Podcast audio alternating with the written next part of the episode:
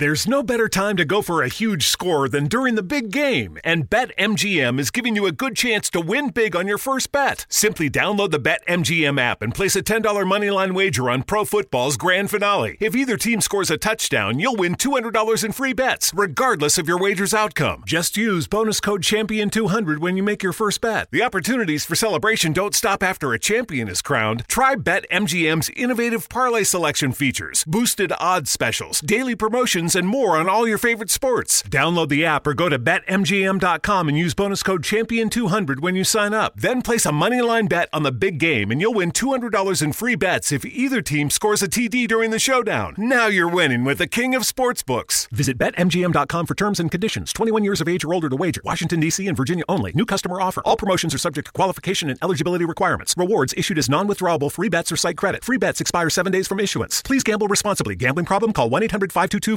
4700. Esta es una producción de Cinema Tempo.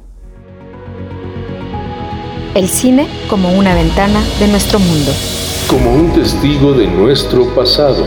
El cine como una fuente. Como parte de un nuevo imaginario histórico. Cinema Tempo Historia. Con Enrique Figueroa Anaya, Marcela Vargas y Alejandro Gracida. Son ya 25 años de una de las películas más mm, emocionantes, sí. No sé si es buena elección en estos días de pandemia, pero también una de las películas más agridulces. Ya ahorita platicaremos de ella. Estamos a punto de platicar de Seven, de David Fincher, y justamente a partir de ella vamos a platicar también de los siete pecados capitales en el cine. Estamos muy apocalípticos en Cinema Tempo Historia. Yo soy Enrique Figueroa Anaya. Bienvenidos. Lujuria, gula, avaricia, pereza, ira, envidia y soberbia. Seguro has escuchado de estos pecadillos y hasta les has pegado con enjundia en las piñatas decembrinas. Pero, ¿no hay peores pecados? Oh, ¿Qué los hace tan distintos? Es que esto es nuevo, o más o menos, depende de qué pienses de algo que sucedió en el siglo VI, cuando el Papa Gregorio Magno decidió hacer de estos pecados unos pecados especiales. Siguiendo esta línea argumental, no se trata de la gravedad del pecado en sí. De hecho, sabemos que son comunes y ordinarios. Cada vez que nos comemos esa bolsa de papas, cada vez que damos un like poco sincero o cada vez que preferimos eso que ya está en la tele antes de perdernos en la inmensidad de Netflix. Ay, eso es pereza. Pero representan la accesible puerta de entrada a un mundo de descontrol y ruptura moral. Se muestran como el gatillo que da vuelo a nuestros peores instintos y nos llevan directito al purgatorio, o mucho peor. Bueno, eso dice el cristianismo. Pero seguramente, sin cierto poeta, poco podríamos relacionar a Brad Pitt con una piñata. Él hizo a estos pecados mainstream. ¿Eh, ¿Quién?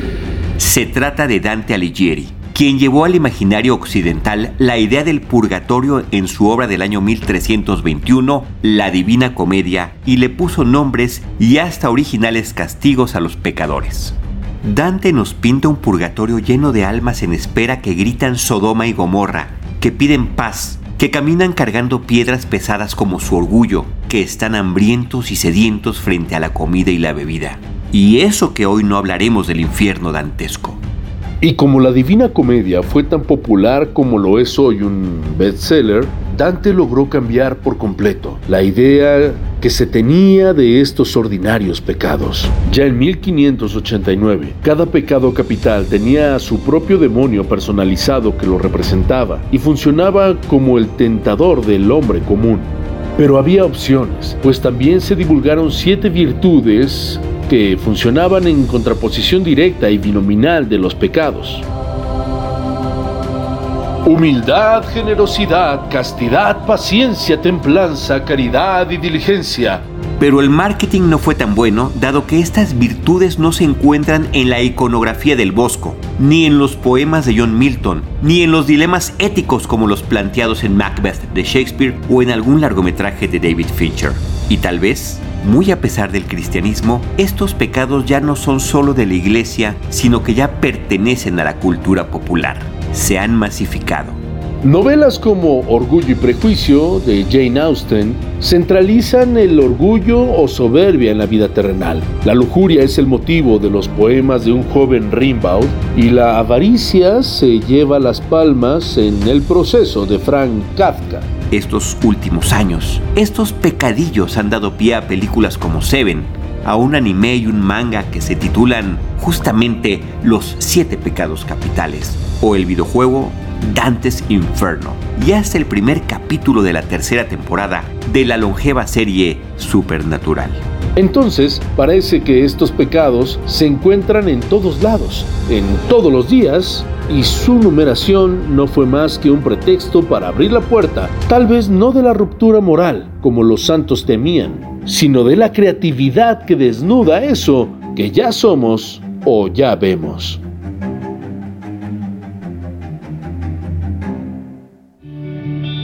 Bienvenidos a Cinematempo Historia, les doy la más cordial bienvenida a este nuestro especial dedicado a los siete pecados capitales. Eh, me da mucho gusto saludar, como siempre, a mi querida Marcela Vargas. Marce, ¿cómo estás?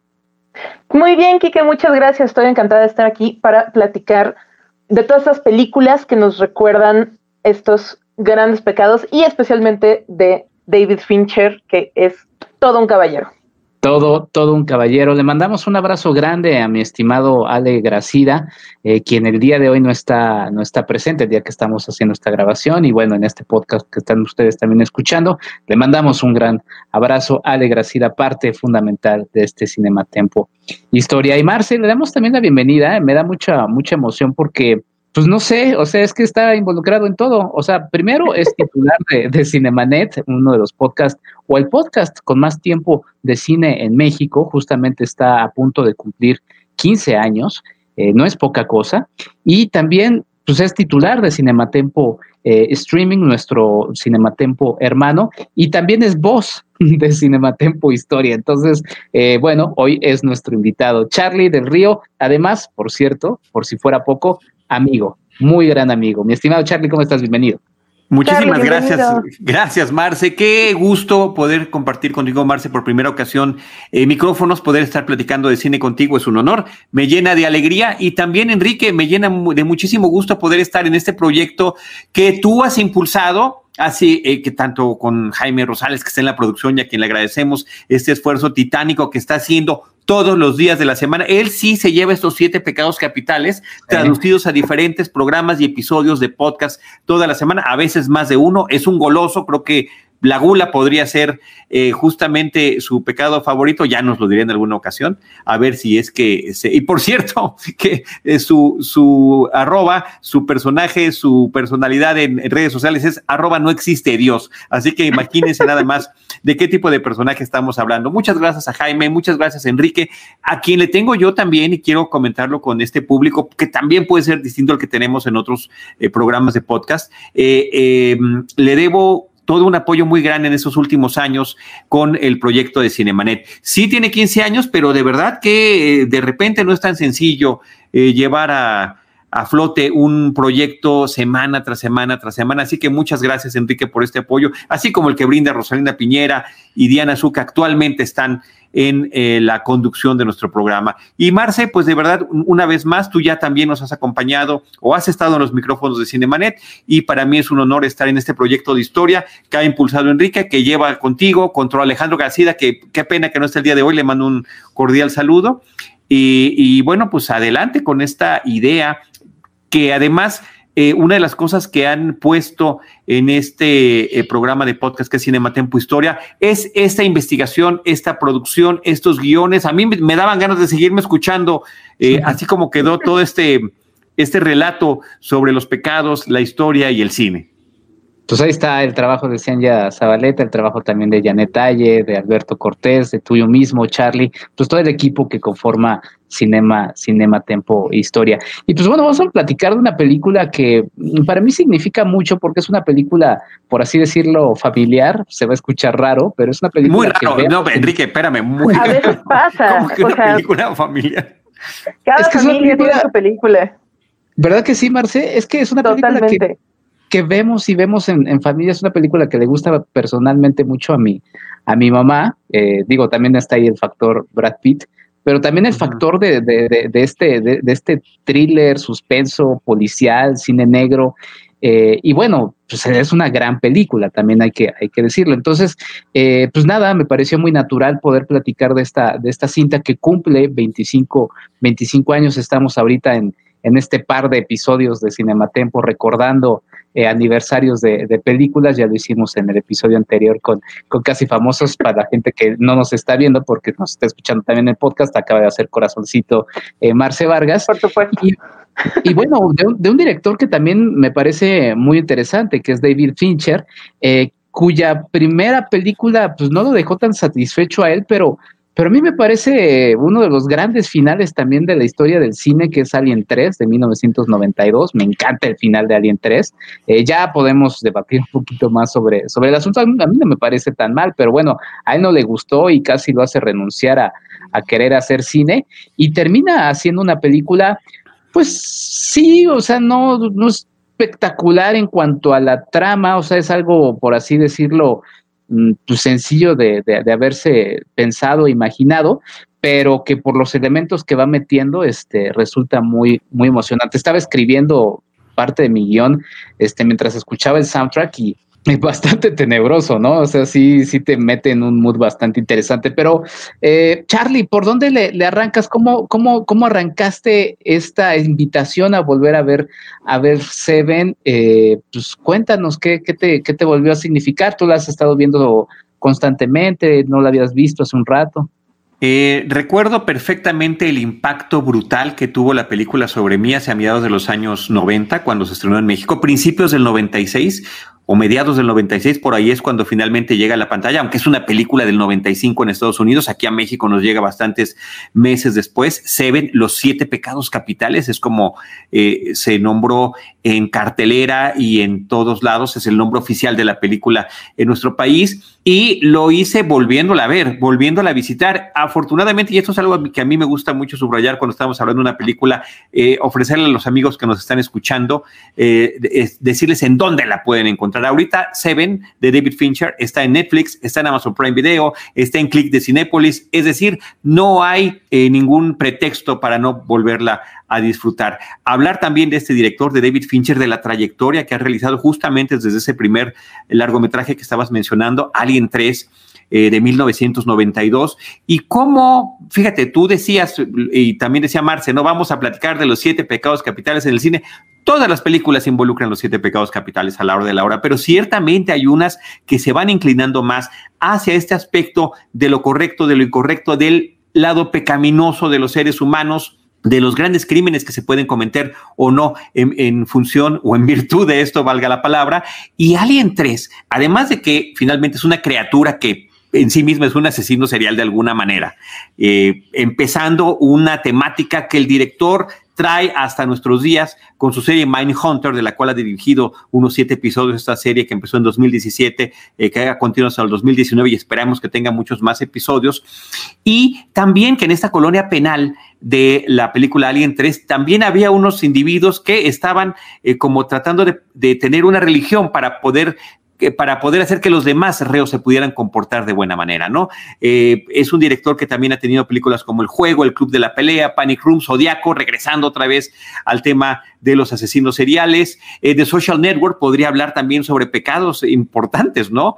Eh, que, que serían, si hiciéramos una adaptación contemporánea de Seven tendría que ver todo con redes sociales, como muy bien se ha expuesto en algunos memes que circulan en todos lados, ¿no? La chica del dragón tatuado, nuevamente el crimen, perdida, nuevamente el crimen, ¿no? Entonces, algo que él a lo largo de su trayectoria no lo ha dejado, pero en esta película en particular, identificada como un neo-noir, ¿no? De estas películas que retoman el cine negro, el film noir de crimen de los 40s y de los 50s, que a la vez es un thriller psicológico con un guion de Andrew Kevin Walker y con un reparto sensacional. Está Brad Pitt, está Morgan Freeman, está Gwyneth Paltrow y un personaje muy interesante que aparece en esta película es R. Lee Ermey o Arlie Ermey, un hombre que tuvo una trayectoria militar y que de alguna manera primero paralela y después ya de lleno se metió a la actuación un hombre que desafortunadamente ya falleció, pero uno de sus primeros papeles es el sargento en la película, es el jefe del personaje de Morgan Freeman y de Brad Pitt. Una de sus primeras películas fue Apocalipsis de Francis Ford Coppola, donde sirvió un pequeñísimo papel ahí en la película, pero también era, y ahí lo estamos viendo en una de sus películas muy importantes, que es Cara de Guerra o Full Metal Jacket de Stanley Kubrick, donde, donde fue contratado como asesor técnico y cuando lo vio Kubrick, cómo se refería a los soldados, hasta hizo un video para poder instruirlos decidió darle el papel y decidió quitárselo al actor que ya estaba contratado para tal efecto. Y a partir de ahí este hombre ha tenido una trayectoria muy importante con personajes siempre, por supuesto, o policías o militares o personajes muy fuertes en su, en su forma de ser, que la verdad eh, representaba muy bien. Y por supuesto, el hoy súper satanizado Kevin Spacey, ¿no? Que a mediados de esos eh, años 90, esa década de los 90, pues ni más ni menos que tenía también la película de Sospechosos Comunes, que en México se estrenaron con, con muy poca eh, diferencia de tiempo, ¿no? Y un elemento muy, muy grande antes de cederle la palabra a Marce, que, maneja la cinta en, en esta ciudad anónima, una ciudad genérica, una ciudad oscura, de permanente lluvia, de oscuridad casi total, y un juego constante con los clichés del género policíaco. El sargento regañón, que es justamente el papel que hacía Lee Ermey, el policía que está por retirarse, típico, este va a ser mi último caso. El, eh, aquí el twist es que no quiere ese último caso, dice, yo no me puedo retirar con eso, ¿no? Está por otra parte el novato, lo cual nos trae a la pareja dispareja y a este juego de yo trabajo solo y no quiero estar con alguien más, ¿no? Y finalmente, de alguna forma, tendrán que estar trabajando en conjunto a partir de una historia que toca eh, con una sensibilidad muy particular, con una estética en temas de fotografía, de planteamientos, de montaje de cámara y demás, esta eh, terrible forma en la que un individuo está tratando de representar a través de crímenes, a través de asesinatos, los, estos siete pecados capitales que escuchábamos al principio del programa. Hablabas de un Kevin Spacey satanizado y me acordaba de Morgan Freeman ya como la figura de Dios, ¿no? También. Claro, claro. Ahí están, eh, ¿no? Los extremos. Exactamente, Marce. Híjole, pues sí, justo como dice Charlie, revisitar esta película, que yo la vi, yo no la vi en el cine porque cuando salió en el cine yo tendría como unos 8 o 9 años, entonces pues no me iban a llevar a verla al cine, pero sí la he visto, o sea, la, la revisité ahora para poder platicar, pero la veíamos mucho en casa porque sin ser, como dice Kike, una película familiar mi mamá siempre ha tenido un interés particular por las películas, libros y todo sobre asesinos seriales.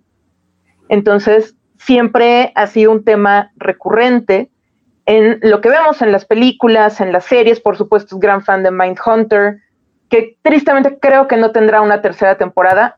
Entonces eso me rompe un poco el corazón porque siempre tener más de David Fincher tocando todos estos temas siempre es gratificante.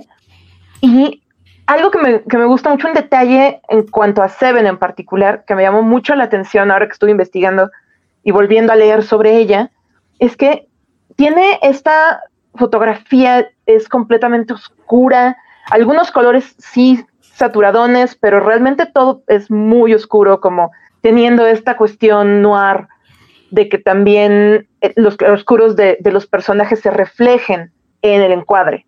Y una de las maneras en las que lograron esto es, si recuerdan, para quienes nos estén escuchando en el podcast y para quienes nos están viendo ahora, si recuerdan el episodio en el que hablamos de la película 1984, ahí les conté yo que la fotografía de esa película se hizo con un proceso que se llama bleached bypass.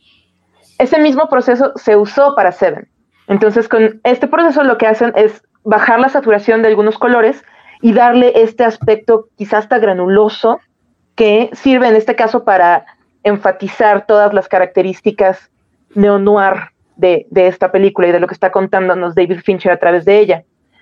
Y justo sobre también lo que comentaba Charlie de estas películas, esta filmografía tan interesante de Fincher, que de lejos puede parecer bastante más diversa, pero ya que lo ve uno con microscopio, ya que lo enfocas, en realidad podemos notar cómo tiene este, esta gran obsesión, no necesariamente con los pecados, sino con la penitencia siempre en sus películas hay algún elemento de una forma de penitencia, tanto en Zodíaco, que bueno, es también quizá la más cercana a Seven en este caso por el tema de la persecución del asesino serial y de ir desentrañando este misterio.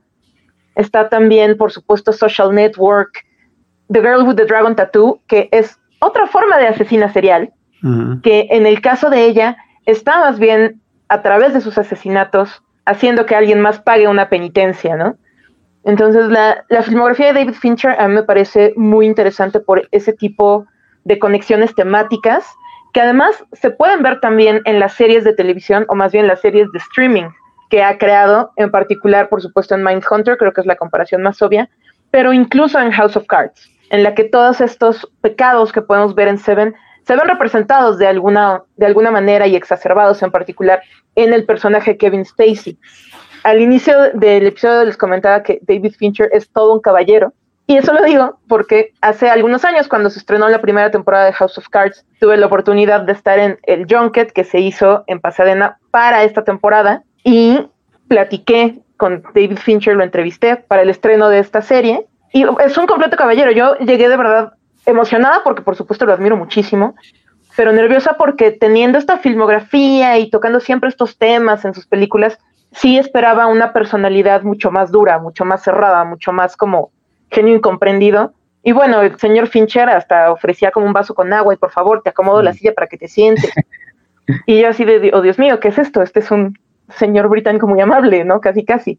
Y algo que me comentó en ese momento es que él no permite que sus hijas, cuando eran niñas, vieran sus películas. Es como, no, todavía no están listas para ver este tipo de cine, para ver, digamos, esta, esta violencia que, con la que por supuesto tendrán que enfrentarse en algún momento en la vida cuando sean adultas, pero si puedo yo alejarlas de ello por ahora, lo haré.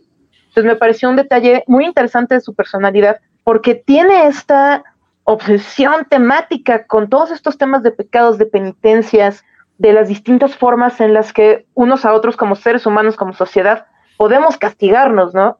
ahora, bueno, recientemente, entre el tema, entre todo este tema de las redes sociales, la pandemia, las elecciones en Estados Unidos, se hablaba de quizá desde Aaron Sorkin, que es el escritor de Social Network, pensar en una secuela, ¿no? Y totalmente como, como dicen ustedes, compañeros, creo que si hubiese una película en este momento que pudiera retomar esta cuestión de los pecados definitivamente tendría que ver con las redes sociales y quizá en conjunto con Aaron Sorkin podría ser esta misma secuela hipotética de Social Network. Y además, como, como un dato más que nada coyuntural en cuanto al señor Fincher, es que estamos esperando uno de los últimos estrenos que quedan en este año de los grandes estrenos de películas, es Mank, que va a salir directamente en Netflix, y es la nueva película de David Fincher, que bueno, nos ha llamado muchísimo la atención. Justo en estos días estuvieron saliendo algunos adelantos y creo que será interesante ver ahí cómo a través de la historia de la película del Ciudadano Kane, de cómo se crea esta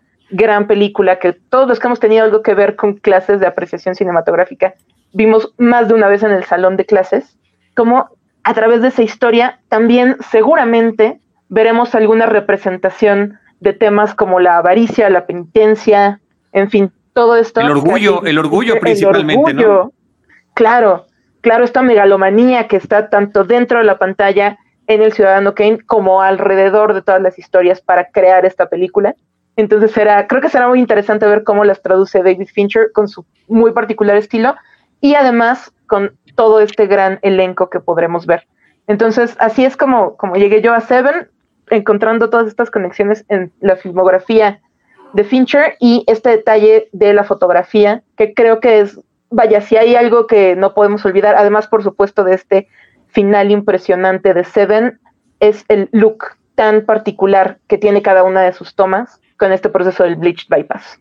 Levantaba la manita ahí tímidamente de manera virtual, mi estimado Charlie del Río. Cuéntanos, Charlie, eres el invitado de estrella. Muchas gracias. Recordando el tema de que lo que estaban platicando de que es una película familiar, a qué edad la vieron, yo quiero, es una película que quisiera compartir con mi hijo, esta de Seven. Esperaré pacientemente que cumpla unos 30 años para que podamos verla tranquilamente y sin ningún tipo de, otro tipo de prejuicio. Y recordar además, eh, hablando de estas grandes diferencias y de lo valioso que sería una perspectiva fresca sobre esto en, en pues ahora ya que estamos en esta segunda década eh, de empezando la tercera del, siglo XXI, eh, que estamos ante una película analógica en términos de cómo funcionan los personajes en todo sentido, telefónicamente, en, en cuanto a investigación. La investigación es ir a la biblioteca, a ir a abrir los libros, a investigar y, y es, resulta también un método para poder tratar de dar con el asesino, ¿no? Entonces, eh, me parece que ese aspecto de la película es absolutamente rescatable porque se, se disfruta y se vive de otra manera. Si hubieran teléfonos celulares, si hubiera habido internet, la película funcionaría de otra manera. Y hablando de la estética que estabas mencionando, Marce, me parece también muy importante mencionar el tema de los créditos los créditos iniciales de la cinta, que sí empiezan a marcar una especie de, eh, eh, de, forma en la que el director los va a hacer en cada película, pero estos que lo que están en particular reflejando es la psique del personaje de Kevin Spacey, la psique del hombre que está orquestando con paciencia, con minucia, con gran detenimiento y detalle todo este plan, terrible plan maestro que tiene, pero que muestran esa fractura tan terrible, la forma de escribir de manera continua, los cuadernos, eh, las imágenes que ya se han vuelto recurrentes y ya las vemos hasta en entradas de series televisivas, ¿no? Pero me parece que nos adentran muy bien como inclusive como un prólogo a lo que estamos por presenciar. Sí, sin duda, que además ese mix de, de closer de, de, Nine Inch Nails es, es, maravilloso, es una, es una versión que se hizo para, bueno, que está presente en la, en la película y que es que justamente en la película Seven le mandamos un saludo a, Geek Chewy, quien dice no olvidemos mencionar American Psycho o Mr. Brooks, sí, eh, puso antes un mensaje en el, en el Facebook Live en el que, que nos decía, hola, vengo de paso a saludar, pero pues ya se quedó un ratito más, perfecto, bienvenido. Eh, y, y, pues nada, es una, es una película que además está llena de, de, pistas, de varios elementos que vamos a ir nosotros construyendo. Mencionaba, por ejemplo, Charlie esta escena de, de la biblioteca en la que hay distintas referencias, ¿no? Desde, por ejemplo, eh, no sé, la historia comienza en un lunes. O sea, ya desde ahí te empieza a marcar algo. Y finalmente el 7, como más adelante les quiero platicar, pues termina teniendo, pues, la película se llama Seven, ¿no? Obviamente tiene referencia, tiene, tiene relación, son siete pecados capitales, pero son siete días de la semana y también lo va ligando justamente con este elemento religioso. Pues empieza en lunes, ¿no? Entonces, cuando descansa Dios de, crear el mundo? Pues el día, el día 7, el día domingo. Em, es una película que justamente tiene elementos como el nombre de William Somerset, que no lo mencionamos, pero por ejemplo el escritor de la película es eh, Kevin Andrew Walker, quien es un, es un escritor, eh, Kevin, no, Andrew Kevin Walker, perdón, mm, cambié, intercambié los nombres, quien también escribió 8 milímetros en 1999, entre otras películas, y la leyenda del jinete sin cabeza, pero... Una de Tim Burton y otra de Joel Schumacher, pero ¿qué diferencia cuando sus guiones caen en, diferentes manos de directores y estilos, ¿no? Sí, totalmente, totalmente. Aunque por cierto, sí vacía muchos elementos, pues como, como autor, por ejemplo, en esta película de Seven. O sea, el nombre de, del personaje de, Morgan Freeman, Andrew, Andrew eh, William Somerset, termina siendo relacionado a un autor que a él le gustaba, ¿no? Que era justamente William Somerset Maugham. Eh, también esta, esta imagen de esta ciudad sin nombre, eh, fría, oscura que ya describía Charlie, también le recordaba a su paso por Nueva York. Entonces, que, por cierto también, además de esta psique que se nos va presentando del personaje de John Doe, que es el personaje de Kevin Spacey, ¿no? O Juan sin nombre, em, también no solamente es la estética de la ciudad, sino también de los propios habitantes de la ciudad. Es una ciudad muy agresiva en la que inclusive estos personajes, este, eh, pues tienen mucha resonancia. Y, y me recordaba un poco también de cómo, eh, ahora que, decías, Charlie, que le vas a presentar a tu hijo cuando tenga 30 años esta película, me acuerdo que inclusive viendo en el transcurso, porque sí es una película que vi, pues sí, yo creo que de niño, un poco ahí por mis papás eh, que la rentaban y luego en la, en la etapa de la juventud, había una frase que, bueno, la frase final que siempre me impactaba mucho, ¿no? Que era esta, esta frase que decía Somerset de Ernest Hemingway, escribió una vez,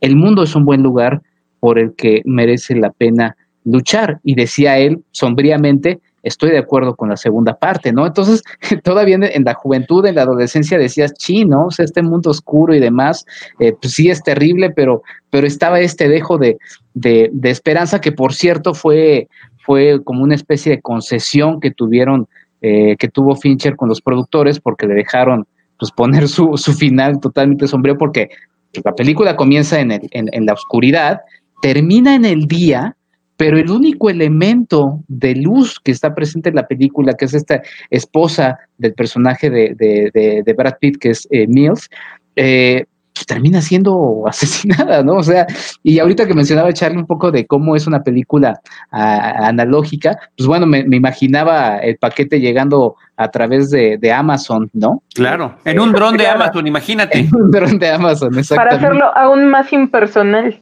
Exactamente, exactamente. Entonces, pero, pero bueno, también está, por ejemplo, en esta escena de, la, biblioteca, pues eh, Somerset se encuentra con los cuentos de Canterbury, ¿no? De Chaucer, eh, con la Divina Comedia que termina utilizando. Y la eh, iconografía de todas estas piezas literarias. Y la iconografía, exactamente, vemos justamente imágenes de esto, ¿no? también vemos frases, ¿no? Como por ejemplo, con el que estuvimos promocionando este episodio en redes sociales, que dice largo y escabroso es el camino que del infierno conduce a la luz del paraíso perdido de Milton, en donde, por cierto, la, obra habla de la rebelión de Lucifer y sus seguidores contra Dios. Y, en fin, o sea, es, una película que está, que está llena de elementos que nos van ligando un poco eso. Y, rápido, antes de, seguir con, con, con, Charlie, pues eh, me, preguntaba un poco de dónde nace esto del número 7, ¿no? Y el número 7 fue dado por San Gregorio el Grande y se mantuvo por la mayoría eh, de los teólogos de la Edad Media. Escritores anteriores enumeraban ocho pecados eh, capitales y es Santo Tomás de Aquino, entre 1265 y 1274, quien en su suma teológica establece los siete pecados o vicios capitales, ¿no?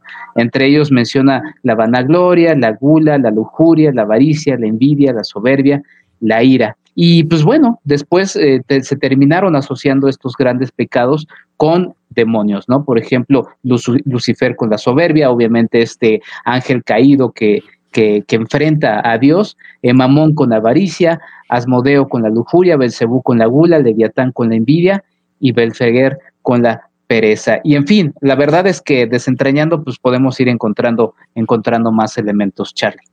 Eh, dos cosas nada más para seguir con el tema de la numeralia que me parece muy curioso. En Estados Unidos, esta película en el, año de 1995 fue la número 7 de taquilla del año, lo cual, eh, o sea, ciertamente eh, es, es un logro imposible de haber adivinado nunca, ¿no? Y mucho menos de haber planteado. Nada más rápido les digo cuáles fueron, por curiosidad, las películas, las seis películas que le ganaron. Die Hard 3, Die Hard with Avengers, fue la número uno.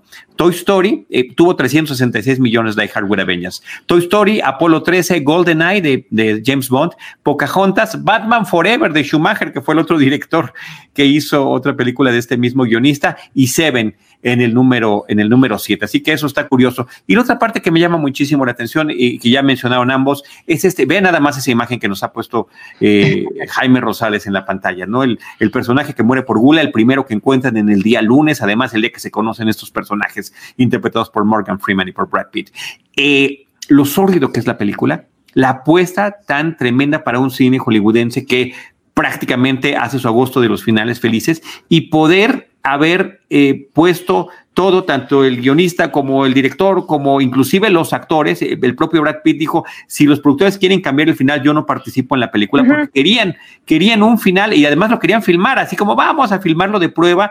Entiendo que todos se negaron. Yo recuerdo haber visto en una versión en Laserdisc de un amigo mío, materiales adicionales, donde estaba el, el storyboard del final como lo quería el estudio. Y era que el personaje de Morgan Freeman, esto, es, esto era el final feliz, imagínense, el personaje de Morgan Freeman se sacrificaba haciendo, cometiendo él el asesinato final para poder salvar a su novato compañero, ¿no? O sea, el viejo se sacrifica por el joven, cosa que no sucede en la versión final de la película, que me parece que es una de las más impactantes, ¿no? Y también esa sorpresa eh, de, que se mantiene prácticamente en secreto el personaje de Kevin Spacey hasta prácticamente el tercer acto de la cinta perturbadoras imágenes las que nos está poniendo Jaime. Sí, completamente.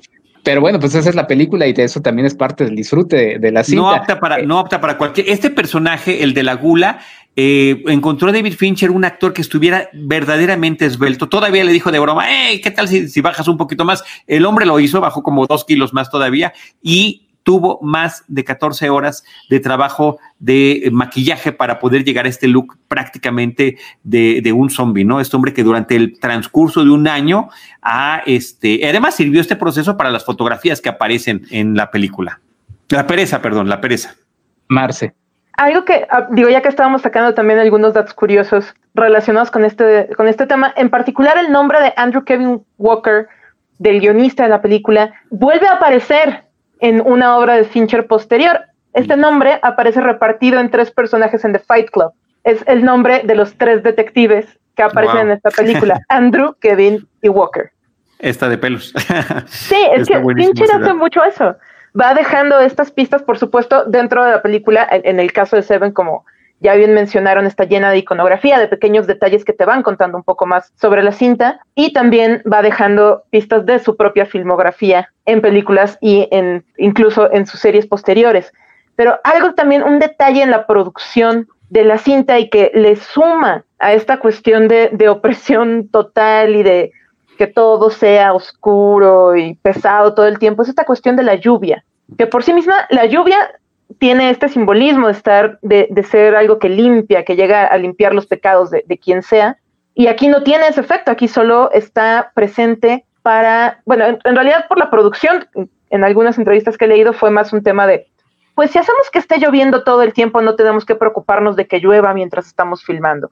Entonces, dejemos que la lluvia esté presente en toda la película. Eso fue más bien como el lado práctico, pero también lleva este simbolismo de por más que esté lloviendo, no se logran limpiar estos pecados ni de John Doe ni de todas estas personas a las que está asesinando.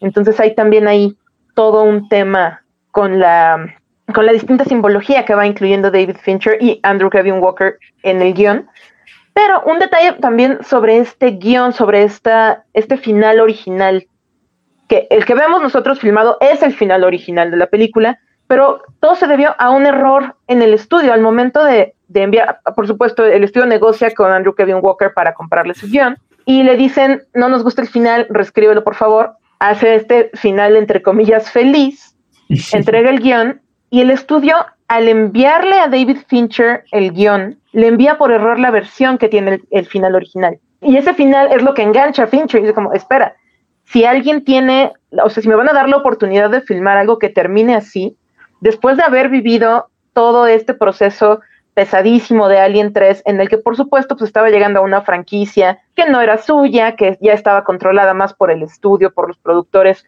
que por una fuerza verdaderamente creativa y después de sufrir tanto, de hecho, creo que lo despidieron tres veces durante la filmación de Alien 3. Entonces dijo, si me van a dar la libertad de hacer esto, por supuesto que tomo la película, ¿no? Y por supuesto después el mismo Brad Pitt, cuando ya el estudio se dio cuenta del error y le dijo, no, mire señor, nos equivocamos, en realidad el final que queríamos que saliera era este, perdón, una disculpa. Pues Fincher dijo, si me cambian el final, yo me voy. Y Brad Pitt dijo, si cambian el final, yo me voy. Sí, entonces, a cambio de ya ponerle el final, puedes ir decirle a David Fincher, bueno, ya, también tuvo que sumarse él mismo como productor de la película y recuperó un poco ese control creativo que él sentía que ya no iba a poder tener en Hollywood y por el que iba a abandonar la industria. Qué bueno que hay en, hay en New Line Cinema, que además es la primera película de New Line Cinema que tuvo un elenco verdaderamente A-list.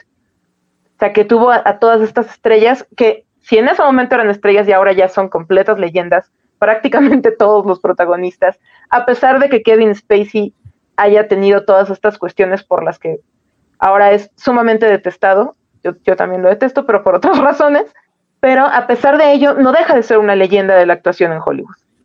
No, lo es, además, este, los reconocimientos que ha tenido con, con esta cinta, ¿no? Y con, en, su trayectoria.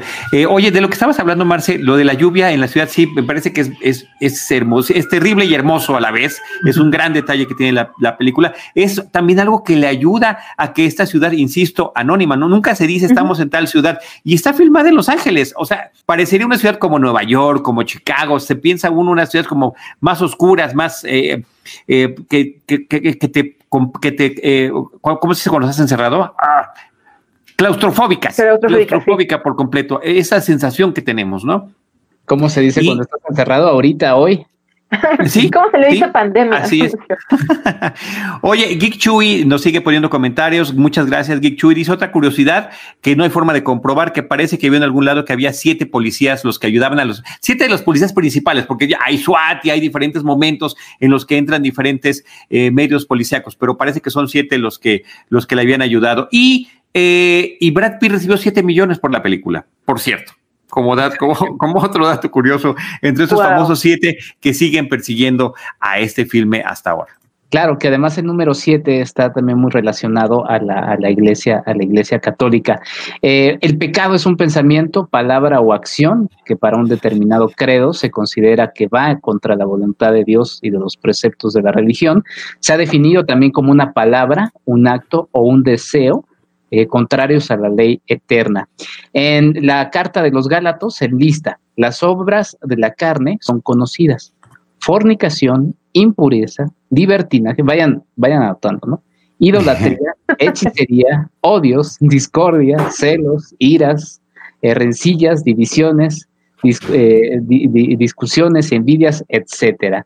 Y, el listado, el listado continúa, porque además, pues sí, justo como se, se nos menciona en la, en la cápsula introductoria de, nuestro episodio, pues ha tenido una gran mercadotecnia los pecados, ¿no? Hay, dos divisiones de pecados. Está el pecado mortal que destruye la caridad en el corazón del hombre por una infracción grande de la ley de Dios, a partir eh, del hombre, bueno, aparta al hombre perdón de de Dios, que es su fin último y su bienaventuranza.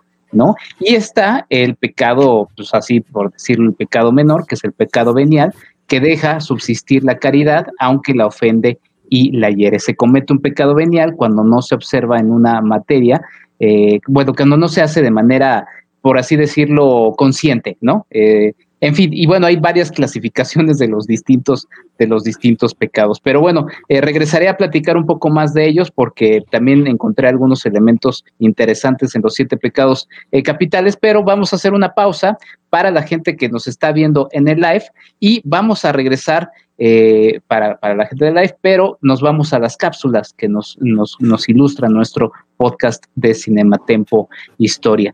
Eh, la invitación es para que los que nos escuchan en la versión audio entren acá. Eh, por ahí me, me, escribe, va, a ver, Charlie, ¿quieres comentar algo antes de que se No, no, no, no, adelante, adelante, adelante, ahorita regresamos. Ahora regresamos, estamos en Cinematempo Historia, ira, pereza, avaricia, soberbia, gula, lujuria o envidia vayan pensando de bien y ahorita regresamos. Rescatar, restaurar, catalogar, preservar y difundir. Filmoteca UNAM. En Cinema Tempo.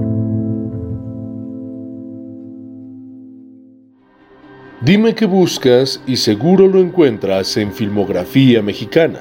Esta página es una impresionante base de datos con más de 27.000 entradas que profundizan en la información disponible del cine mexicano. Pero además de películas de ficción y documentales, también hay noticiarios, comerciales y hasta videohomes ochenteros sobre narcotraficantes. Y esta filmografía mexicana, como todo, tiene historia. Moisés Viñas fue el pionero que empezó esta titánica labor. Este personaje se armó de fichas y papel, y se dispuso a clasificar y a ordenar el cine mexicano. Recordemos que este se remonta al porfiriato en 1896, hace ya 124 añitos. El señor general Porfirio Díaz, presidente de la República Mexicana, da una carta del señor Tomás A. Edson. Ya a principios de la década de los 90, este monumental trabajo se vertió en el libro Índice General del Cine Mexicano que se sigue reeditando en sus más de 500 páginas de extensión. Y en 1994 nació Filmografía Mexicana en formato electrónico. Con ello, además se ampliaron los criterios de clasificación de 10 a 27. Estos criterios van desde lo más básico, como el título de la producción, hasta la fotografía, la duración y el año de estreno.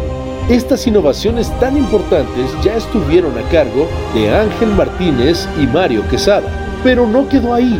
Quesada también coordinó un libro obligadísimo para los amantes y estudiosos del cine mexicano, llamado Diccionario del Cine Mexicano, que cubre de 1970 hasta los albores del siglo XXI. En la actualidad, nuestro talento de casa en Cinema Tempo Historia, el mismo Alejandro Gracida, trabaja muy duro en el departamento de catalogación de la Filmoteca y se asegura de la actualización diaria de esta extensa base de datos. Parece que dejé información importante al final, y es que Filmografía Mexicana está disponible en su propio sitio web y es totalmente gratuita. Visita la página en http diagonal diagonal www.filmografiamexicana.unam.mx o busca Filmografía Mexicana desde tu buscador. ¡Es gratis! Además, el portal también permite búsquedas básicas y avanzadas. Imagina que quieres buscar datos tan específicos como una película que incluya perros y que esté involucrada Silvia Pinal. Filmografía Mexicana es para ti. Encuentra información en un lugar que no sea Wikipedia y considera también que hay un mundo fuera de Internet Movie Database. Encuentra lo que la Filmoteca tiene en existencia y anímate a hacer esa investigación o esa tesis con la confianza de que hay un lugar en Internet para encontrar información confiable sobre cine mexicano. Arroba Cinema Tempo en Twitter y Facebook. Finding the right person for the job isn't easy. Just ask someone who hired a lounge singer to be their office receptionist. Hello, this is Mickey Marquis, and you've reached the office of Doug and Associates. Thank you very much. Catch me Tuesday nights at the Hotel Johnson. Hello? But if you've got an insurance question, you can always count on your local Geico agent. They can bundle your policies, which could save you hundreds. Doug and Associates, this is Mickey Marquis. Hello? For expert help with all your insurance needs, visit geico.com slash local today. Book your New Jersey summer getaway now. Go for sunshine vibes and beach and boardwalk fun. Discover parks, forests, and family attractions, distinctive dining, and inspiring art, history, and culture. Stay in an urban oasis, an oceanside inn, or other unique accommodations. Boost your mood in New Jersey's feel great destinations. Create your escape at visitnj.org slash book now. El México de los viejos, el de mis buenos tiempos, el de mis suspiros, el México de mis recuerdos. ¡Cácaro! Así sonaba el cine de antes. También a chiflidos y gente masticando comida variada. Sí, mucho más variada que los 10 sabores de palomitas, de las gomitas, baguettes y hasta el sushi que ahora se encuentra en las grandes cadenas de cine. ¡Duopolio! Es que antes en México no había mayor problema para meter comida que no se hubiera comprado en el complejo de salas cinematográficas. Tortas caseras, auténticas papitas de carrito, bombones y hasta tacos. Combinaban sus olores en enormes salas de cine. Eran gigantes. Antes, en la Ciudad de México había salas con miles de butacas. Por ejemplo, el cine Orfeón tenía casi 4.500 asientos. Mientras que el Florida que estaba en el corazón de Tepito, llegaba a los 7.500 lugares. Afuera se vendían recuerditos de dudosa calidad relacionados con la película, con lo que los comerciantes hacían su agosto, antes, después y durante la función. ¡Dulces y botanas! Sí, durante la proyección es que antes todavía había intermedios en las funciones que permitían estirar las piernas, ir al baño y comprar dulces y botanas para después continuar con la película. También estos intermedios eran muy prácticos cuando existía esa costumbre olvidada de la permanencia voluntaria. Esta fue puesta en práctica por primera vez en México en 1910 y solo costaba 35 centavos. Esto permitía que con el pago de un solo boleto pudieras permanecer en la sala hasta por 8 horas continuas viendo distintas o la misma película. Además, para los mañaneros y ahorradores existía la matiné. En este formato se incentivaba a la gente a asistir a las funciones que empezaban antes del mediodía, prometiendo mejores precios en las entradas, así como en la dulcería. Otra costumbre que ya quedó atrás en estos tiempos modernos. Claro, los formatos antiguos de las grandes salas también tenían desventajas que ahora nos pueden parecer muy incómodas. Por ejemplo, los estrenos escaseaban, la cartelera se renovaba con menor frecuencia y a veces algunas películas solamente se exhibían en una de las grandes salas distribuidas en la ciudad. Y lo peor, Después de un tiempo de traslado considerable en esta siempre caótica urbe, podrías encontrar que ya no había boletos y no quedaba más que esperar a la próxima función o resignarte a volver a casa. Hasta hace poco no había apps que permitieran asegurar y escoger un boleto. A veces la taquilla abría tarde o al entrar ya no encontrabas lugar para compartir la función con tus acompañantes. Las salidas al cine tenían un encanto que se fue perdiendo en los 70 con la llegada de los complejos multisalas en los años 70 y que se agudizó después de la consolidación de las dos grandes cadenas que dominan el mercado cinematográfico en México. Las salas de ahora raramente tienen más de 250 butacas. La cartelera cambia cada semana y hay en promedio 11 complejos multisala por alcaldía. No obstante, hay quien recuerda la matiné, la permanencia voluntaria y el grito de ¡Cácaro!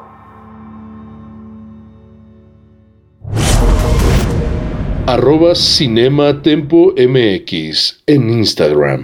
Pues hasta aquí, hasta aquí llegamos a nuestro Cinema Tempo historia, pero me gustaría, eh, mi estimada Marce, que cerraras con algo y después nuestro, nuestro invitado eh, Charlie del Río, que pues está presente en todos, en todos los espacios habidos y por haber. Y, además más en esta semana también, ¿eh? Sí. sí, esta semana Charlie está en todo. Sí.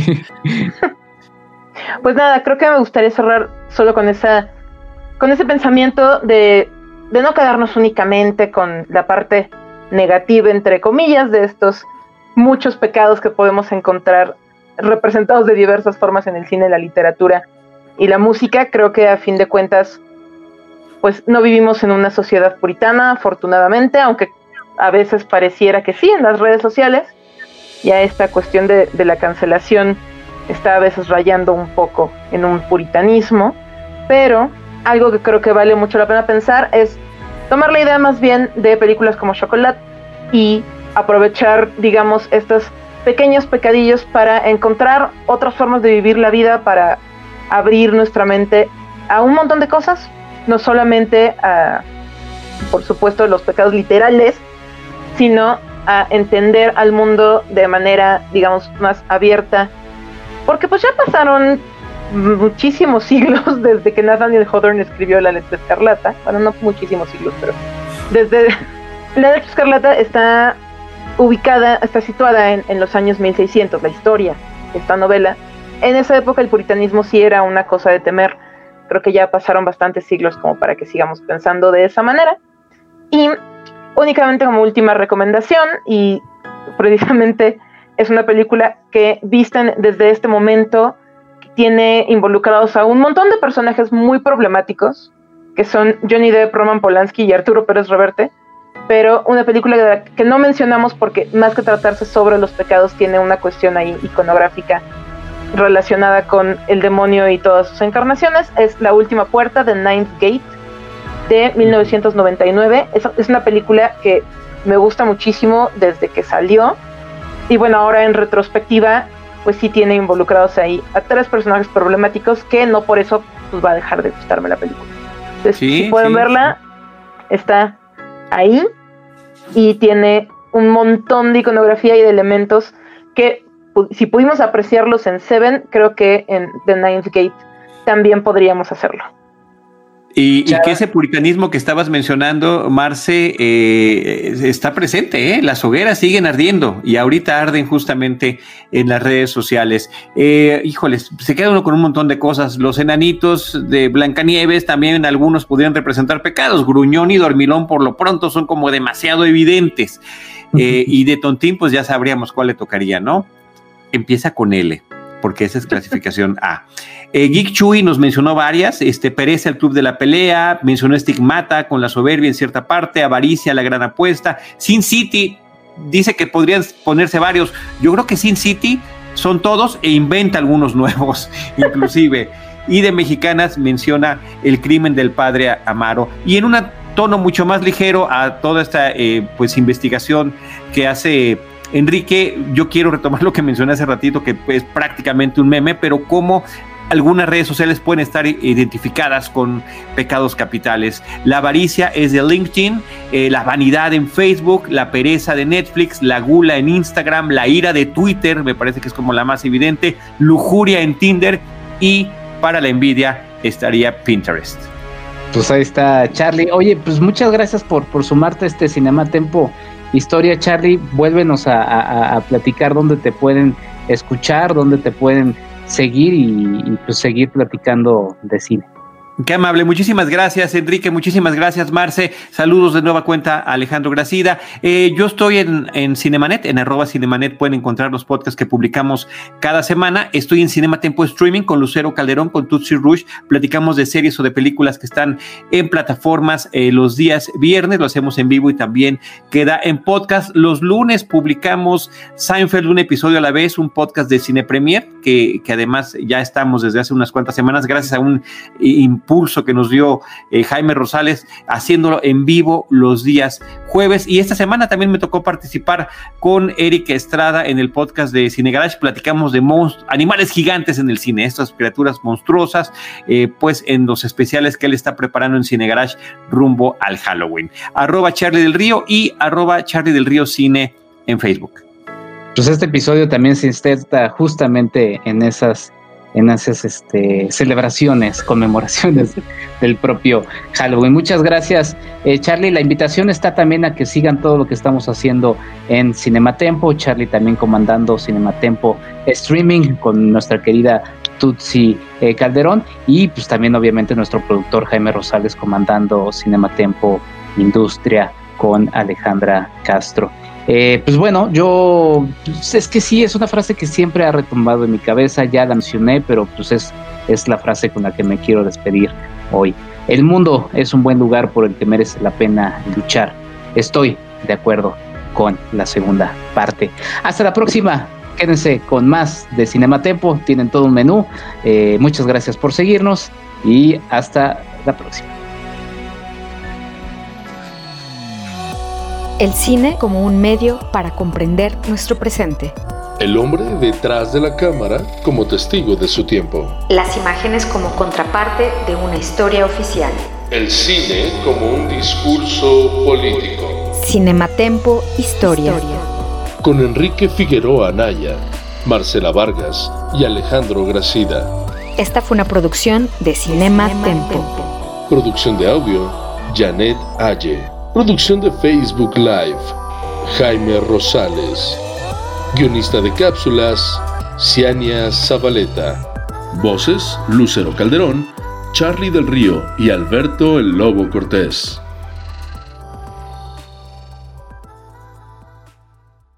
At Walgreens, we know February is the season for L-O-V-E. It's also something sweet for your sweetheart season, or my favorite, wait, that's today's season, or the just found out my kid has a crush season. Good luck, Mom.